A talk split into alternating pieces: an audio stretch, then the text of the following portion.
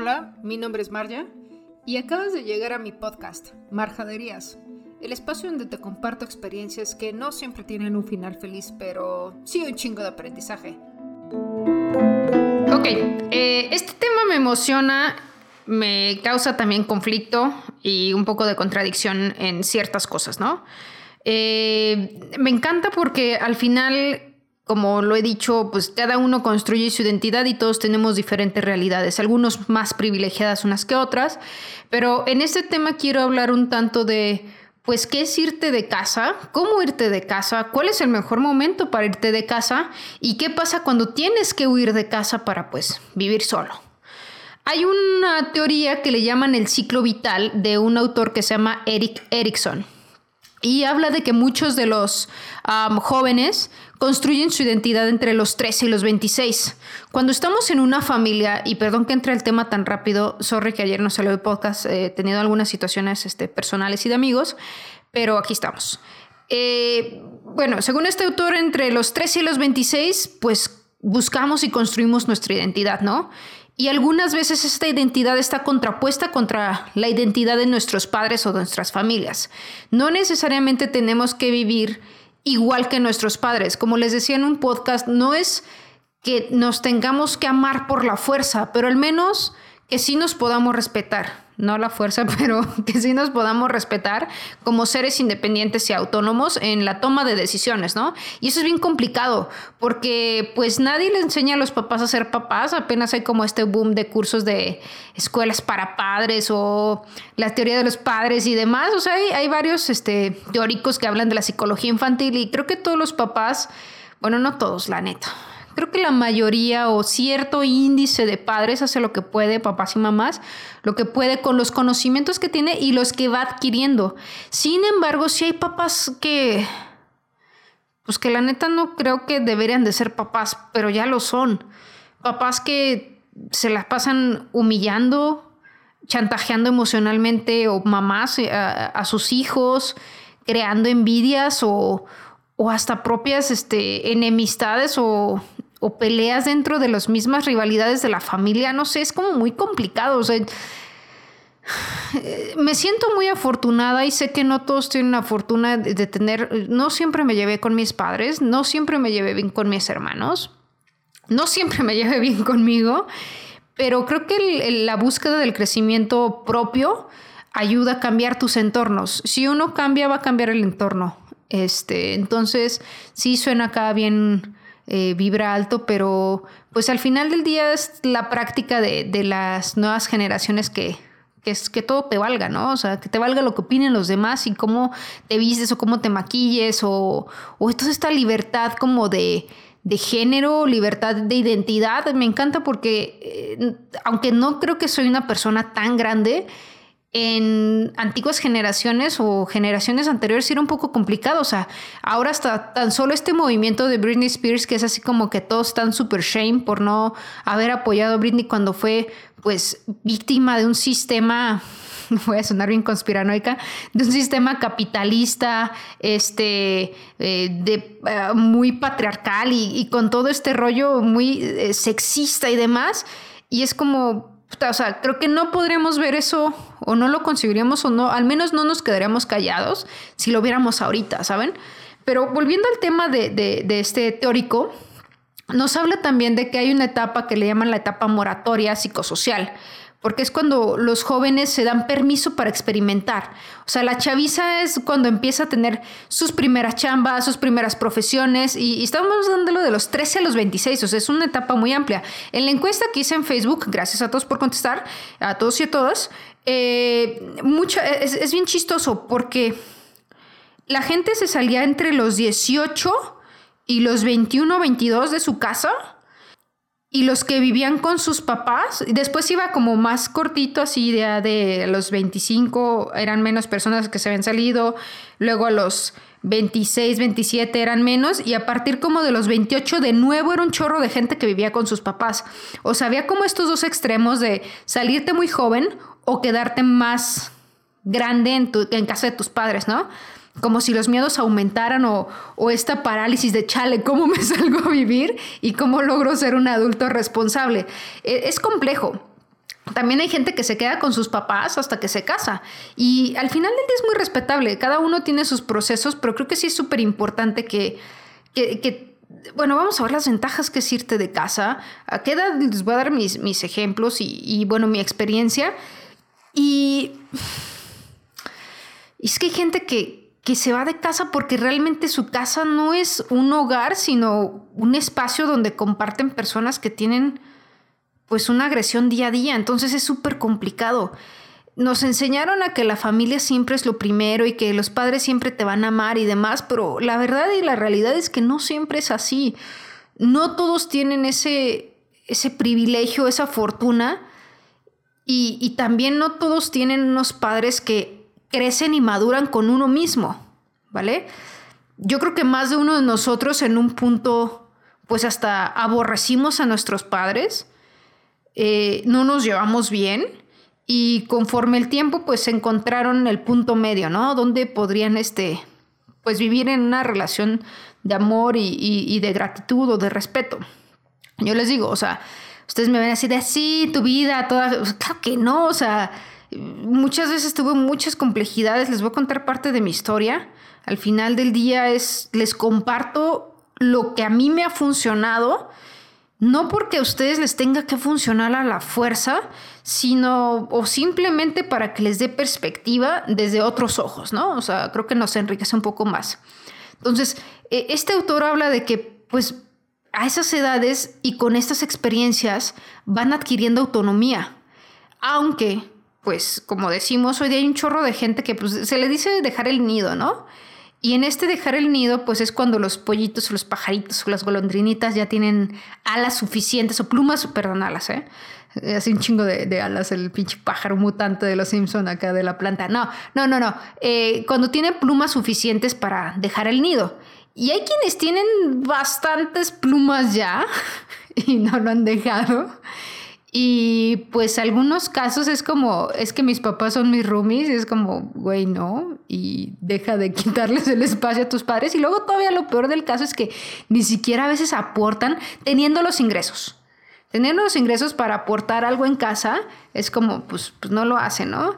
A veces sí extraño a mis papás y al menos en esta pandemia que me la pasé uno o dos meses con ellos, eh, al inicio de la pandemia, en el 2020, como en marzo. Me fui con mis papás porque pues estaba trabajando en línea y dije, pues, ¿por qué no aprovecho? Y estoy con ellos y aparte traía como ahí dolores emocionales y sí necesitaba del caldito de pollo de mi mami. Y decía, pues me voy con ellos y no pasa nada. Digo, al final del día, pues a ellos les sirve y a mí también y nos acompañamos. Y sé que esta oportunidad no va a ser siempre, ¿saben? Eh, y eso lo he aplicado últimamente. No todas las cosas son para siempre, no todas las oportunidades se dan para siempre, o que lo demos por hecho. No sabes cuándo vas a volver a abrazar a la gente, por más cliché que suene. No vas a saber cuándo vas a oler de nuevo a una persona o ese perfume, a, a, tomarte un café o a tener una carga de chamba que dices, chale, ya me cansé, pero pues no es para siempre, ¿sabes? Es como todo va rotando y eso es lo importante de saber disfrutar de ciertos momentos. Entonces, yo al menos este tiempo que me fui con mis papás, dos, meses, fue, fue muy divertido y sí parecíamos roomies, pero sabíamos que era temporal y sabíamos que pues cada quien tiene su espacio. Pero creo que a veces da muchísimo como incertidumbre, miedo, es algo que dejamos ahí en la zona de confort, el quedarnos en casa, el pues gastar nuestro ahorro en cosas para nosotros nada más, como videojuegos. A veces siento que hay como, como un y no estoy en contra de los videojuegos, amo los videojuegos y cada quien gasta el dinero donde quiere, ¿verdad? Es un ejemplo. A veces siento que hay como un, este, como un compromiso infundado, así de, es que yo tengo que quedarme en mi casa porque si no, ¿quién va a atender a mi papá o quién va a cuidar a mi mamá? Cuando los papás a lo mejor todavía son jóvenes y todavía tienen como una vida por delante para hacer y tú estás ahí suponiendo, o la verdad es que también estás como en una zona de confort, ¿no? Pero bueno, vamos a, e, e, en esta parte yo les quiero comentar o les quiero compartir. Yo la primera vez que me salí, me salí a los 19 a un intercambio a, estudiar a Guadalajara. Me pude haber ido a España, pero decidí irme a Guadalajara porque allá estaba, pues en ese entonces, la pareja con la que tenía relación. Después tronamos cuando yo ya vivía en Guadalajara, o sea, antes de irme, y yo así de chale. Y cuando viví en Guadalajara, mi novia ya estaba en León. Bueno, mi ex, ex, ex, ex, ex. Eh, no, no, no, no se cambien por amor, amigos. Cuando estén estudiando, si se pueden ir a otro país, váyanse. No, no trunquen sus vidas profesionales y, tampoco eh, de, más por, por relaciones que no les van a ayudar a crecer. Se los digo por experiencia. Pero bueno, me fui primero a los 19, aprendí a vivir sola. De cierta manera vivía con, con roommates como en una casa de asistencia de, señorinas. Ah, fue cuando me dieron mis primeras anemias, que después ya se equilibraron. Me enfermé muy mal del estómago, todo el tiempo comía en la universidad o en la calle. Más o menos aprendí a cocinar. Ah, tuve varias eh, situaciones de pachangas y excesos y pues no, no estuvo cool. Y después regresé a casa de mis padres, entonces como que todo volvió a ordenarse. La verdad es que me fui a vivir sola como para mantenida, obviamente, porque trabajaba pero freelanceaba, entonces estaba estudiando y es bien diferente, ¿saben? O sea, las responsabilidades y demás, pues yo traía aquí y iba con mi mamá y tenía quien me atendiera, quien después me diera de comer, que te dan esa comida congelada a tus papás, los guisos y te lo mandan, tenía quien me mantuviera, no tenía que estar pensando en cuándo pagar el agua, la luz, simplemente se depositaba la renta y pues toda la casa de asistencia nos atendía, ¿no? Entonces era de cierta manera también muy cómodo, pero para mí fue un primer paso. Y aprendí poco, pero aprendí. La siguiente me salí como a los 23 y ahí fue por una situación familiar con la cual no estaba como muy de acuerdo en cómo nuestras relaciones de familia y dije, ya no puedo, me quiero salir. Y estaba teniendo como muchas broncas, ¿no? Y en ese, este, pues en esa me salí. Me salí a los 23. Me fui a vivir con dos amigas que les doy las gracias a las, a las presas, yo, las hermanas, me atendieron como, pues, era como una hermandad. Eh, eh, caí en blandito porque ellas ya tenían toda la casa amueblada, que esa es otra cosa. Ya tenían toda su casa amueblada, entonces yo nada más llegué a pagar como servicios, aprendí a hacer el súper, aprendí a, lavar, a cocinar, muchísimas cosas, hacerlo como de manera más estructurada pero también caí en blandito porque ya estaba todo listo. Igual en la casa de, asistencia de, señorinas, ya también todo estaba ahí, o sea, estaban los sartenes, estaba todo listo ya nada más para llegar. Y, y acá también. Entonces, básicamente, pues fue muy sencillo el poder pues llegar a vivir con alguien y, la pasé muy bien y aprendí de nuevo mucho. Ahí sí aprendí bastante, aprendí a administrarme mejor, aprendí que el agua llega cada mes, que la luz llega cada dos meses, este, el mantenimiento, el, lavar tu ropa de cama, lavar tu ropa en general, o sea, saber con qué trapear, qué cosas comprar. Aprendí muchísimo más y aunque había una señora que trabajaba en el área de limpieza dentro de la casa, pues uno aprende como también a ser más organizado y a valorar a su, a su familia, ¿no? Ahorita voy con las partes de, de, eh, qué, me trajo, qué me hizo bien el, mudarme. Y la siguiente ocasión ya nada más vivía con mi hermano, mis sobrinas y mi cuñada, este, en la que era casa de mis padres.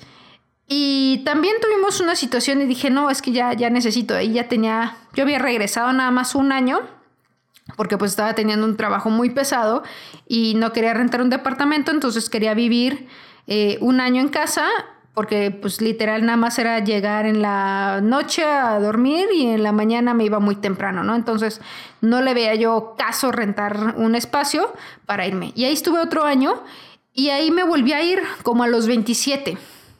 En este regresar fue complicado, fue complicado regresar como de nuevo a reglas. Este, porque al final del día, cuando vives con tus padres o con un grupo de amigos, pues se, se, se imponen reglas, ¿no? Eh, con tus padres es un poco más impuestas y con amigos son un poco más acuerdos. Pero al final del día son reglas y pues sí cuesta trabajo seguir reglas en, que no estás muy de acuerdo. Entonces por eso en la otra pues son acuerdos, ¿no? Y a, este regresar a los 27, después me volví a ir. Bueno, regresé poquito antes y en este punto que me vuelvo a ir, vuelvo a aprender el cómo empezar a vivir. Ahora, el tema es cuando yo me voy a los 27, pues nadie te sabe, nadie te dice nada. Llegué a un departamento que parecía que la gente se inyectaba cocaínas, arriba las marihuanas, pero llegué y, y, la verdad es que caí con una rentera muy, muy padre, nos llevamos muy bien, este, pues mi papá fue mi aval, pero de verdad era un departamento muy linda la zona, muy lindo todo, pero estaba muy, muy, muy, muy descuidado.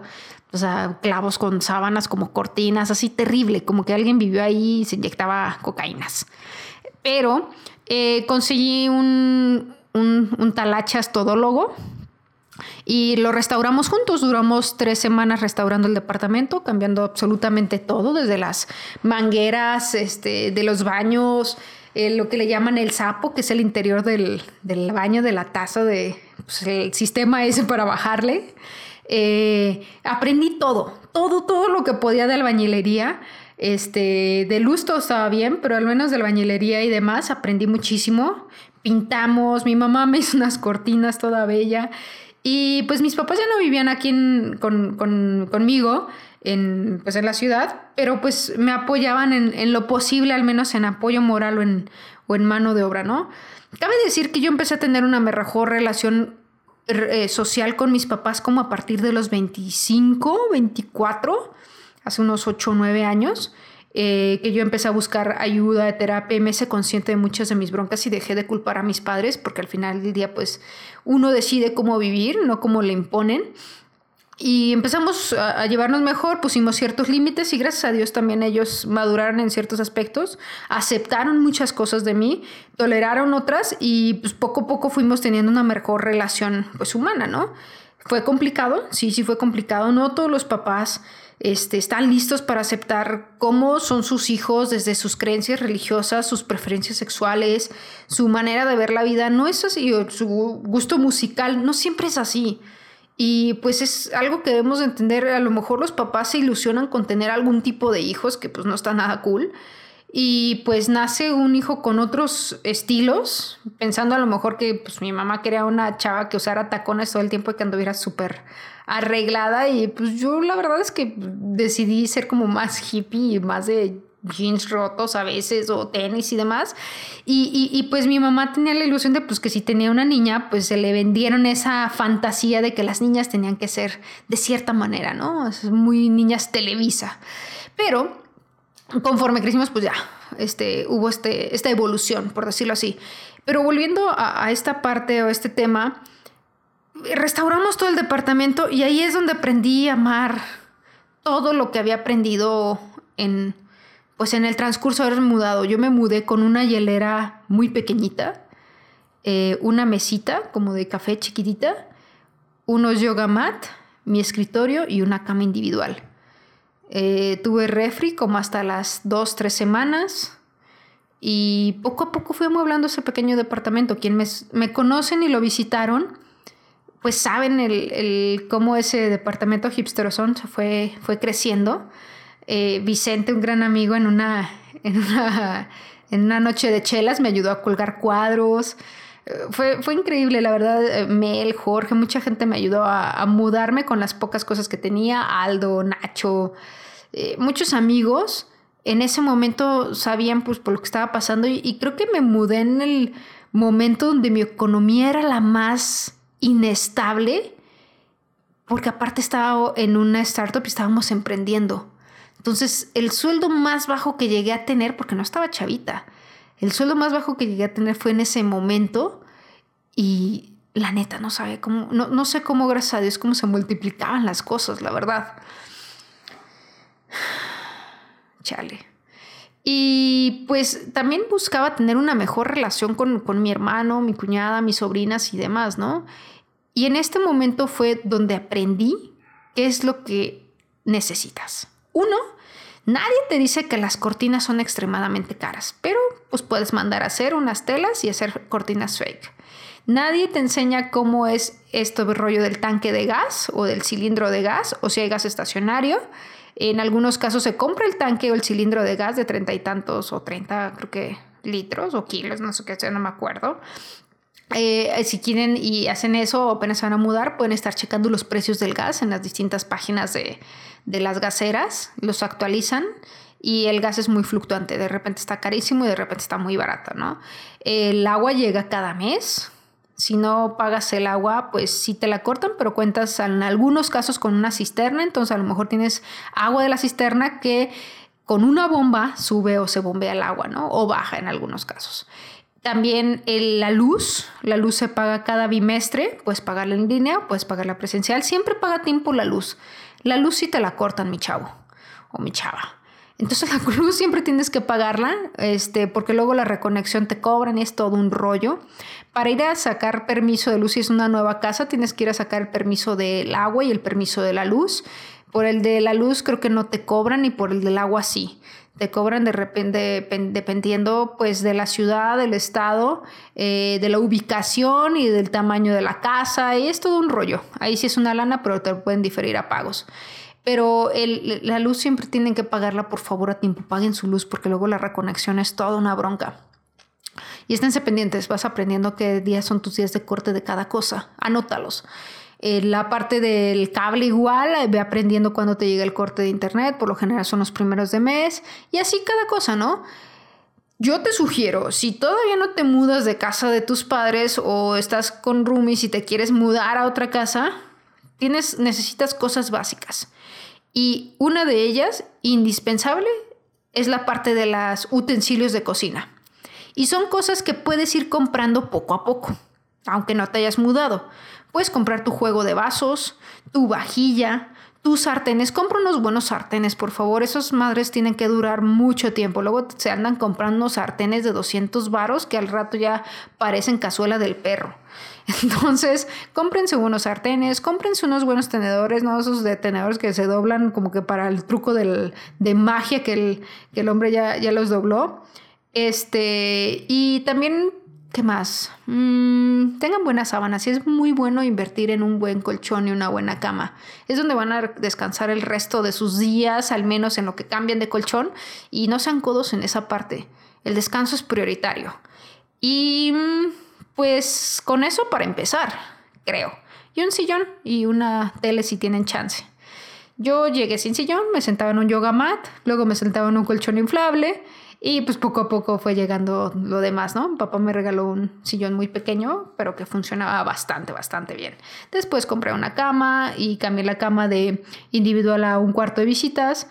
Eh, en esta última ocasión yo llegué y vivía sola. Entonces era complicado. Conozcan a sus vecinos. Vivir solo es muy complicado y la verdad es que cuando te enfermas, tener buenos vecinos o al menos conocerlos sí sirve de mucho, o al menos en las noches también conozcan a sus vecinos, no tienen que ser súper amigos, pero al menos sí tener vecinos polite.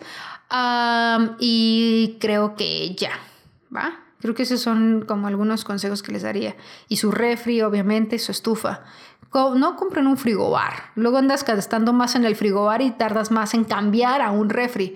Un frigobar te puede salir en 3 mil, 4 mil pesos y un buen refri te puede salir en unos 8 mil. Sí te sale de lo doble, pero al menos los frigobares no, no, no, todos congelan y luego si congelan es un mismo sistema. Hay muy pocos que tienen dos puertas y son, son un lujo los frigobar, de hecho.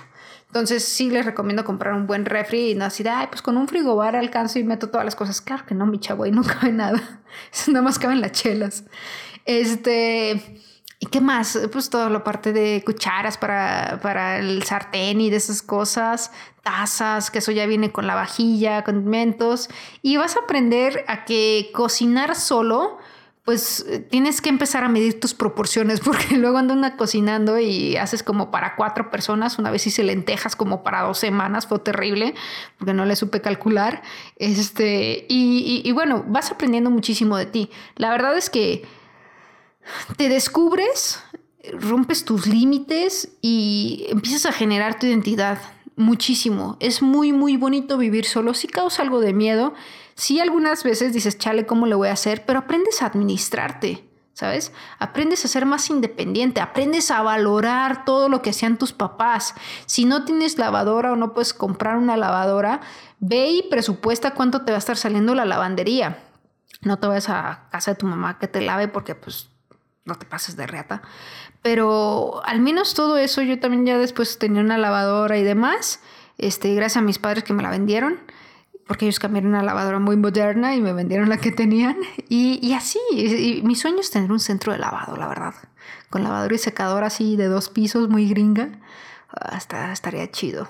La neta, muchos dicen, ay, sí, los sueños de señora, ya que vivan solos van a aprender lo que es valorar y decir, ay, quiero una freidora de aire quiero un wok para hacerme acá unos, este, unos noodles bien chidos. Uno aprende y dices, ay, qué bonito. Si nunca han vivido solos, pues no tengan miedo a aprender a cocinar, no tengan miedo a empezar a seguir recetas, o sea, no tengan miedo de improvisar. Es, es, muy divertido. Vas a aprender que las verduras son muy económicas eh, si las sabes comprar. Y comer bien o comer sano no es tan caro, pero tienes que saber invertir. Hay cosas donde sí puedes ser más ahorrador, pero hay cosas donde no vale la pena ahorrar y es en la comida, ¿vale? Pero a lo mejor si dices, ay, voy a ahorrar en el limpiador del baño y a la larga dices, no, mejor no, mejor si le invierto chido. Va cambiando, es muy variable. Pero dentro de todo esto, yo les sugiero ir comprando sus cosas antes de mudarse, aunque les vayan guardando, no les van a caducar, no les va a pasar nada. En cambio, les, se van a ayudar ustedes para cuando tengan este cambio. Pero, ¿qué pasa cuando tienes que mudarte porque tu tema familiar es muy tóxico. Aquí es. Aquí es complejo, pero es empezar a quitarse como esas. esos velos o esas vendas de los ojos y darse cuenta que. Pues que si no estás en un lugar que te está haciendo bien, no está mal que te vayas y busques tu propio bienestar. Es muy probable que exista chantaje emocional es muy probable que dentro de, casa, de tu casa o de casa de tus padres o con quien vivas, abuelos y mil personas que a veces viven este, por sus condiciones, pues tienen que vivir varios en una. Pero creo que ninguna familia debe de vivir o ninguna persona debe vivir esa constante humillación, esa poca aceptación, ese no sentir que perteneces, ese que solo estén remarcando tus errores, que, tus padres te exijan y se sientan con el derecho de que porque son tus padres o tu papá o tu mamá, debes de pagar, pagarles todo, hasta pagarles a veces en algunos casos el vicio cuando no hay como una forma equitativa y luego todavía te traten con estas excusas de que porque son tus padres merecen eso.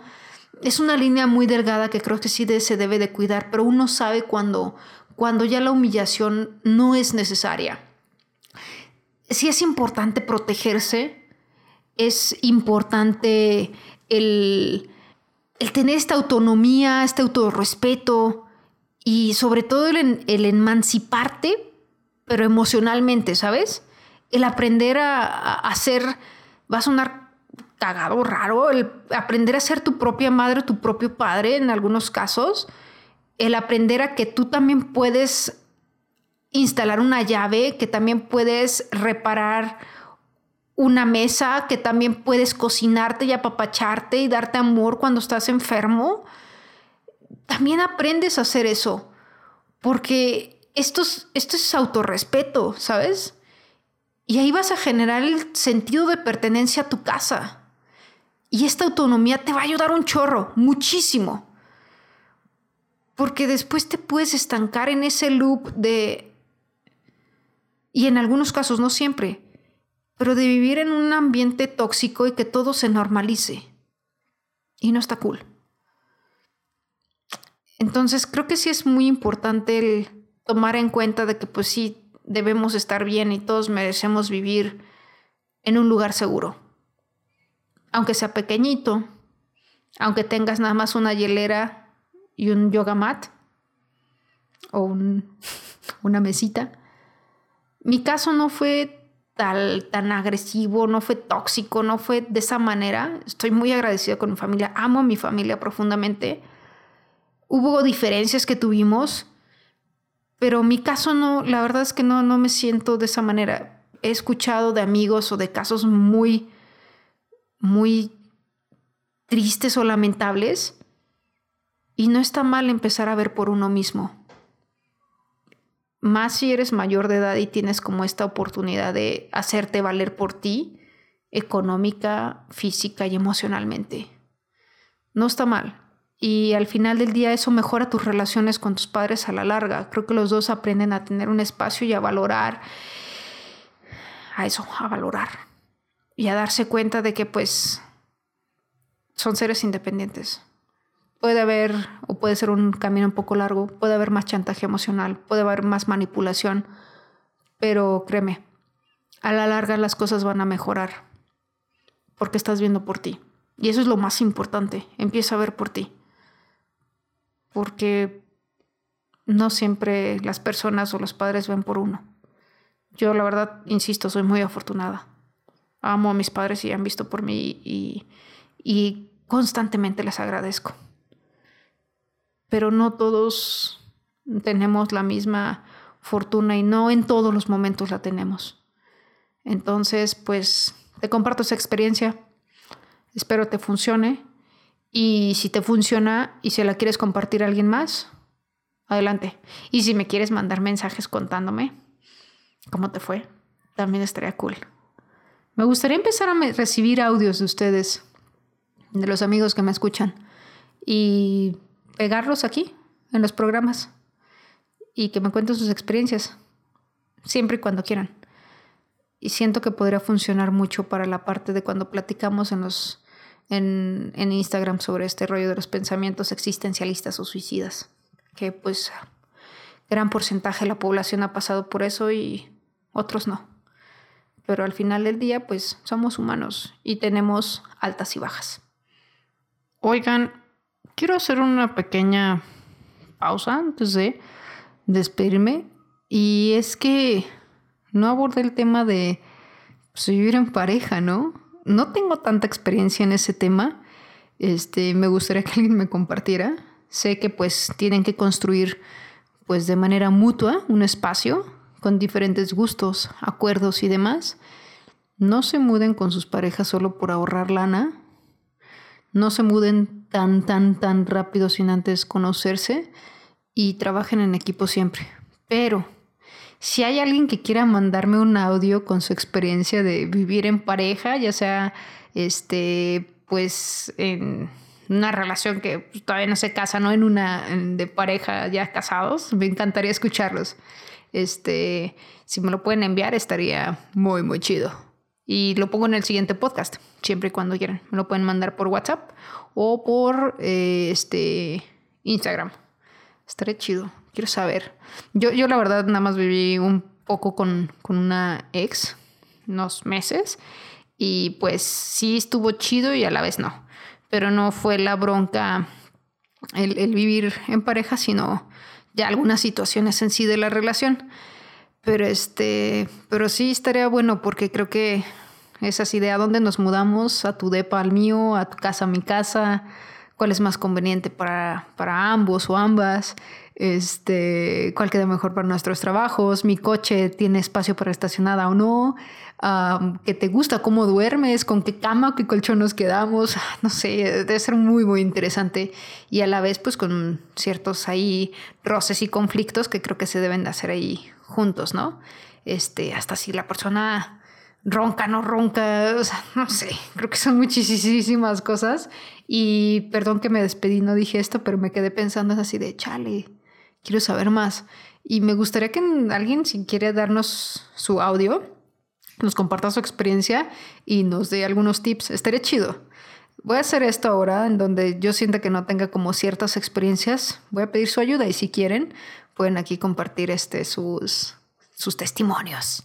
No necesariamente tiene que decir quiénes, quiénes son o cuál es su nombre, o sí, como ustedes quieran. Y si no quieren, podemos también ahí este, eh, modificar su voz y todo este rollo. Este, pero estaría chido, estaría muy chido. Entonces, pues espero sus mensajes. Un abrazote. Chao.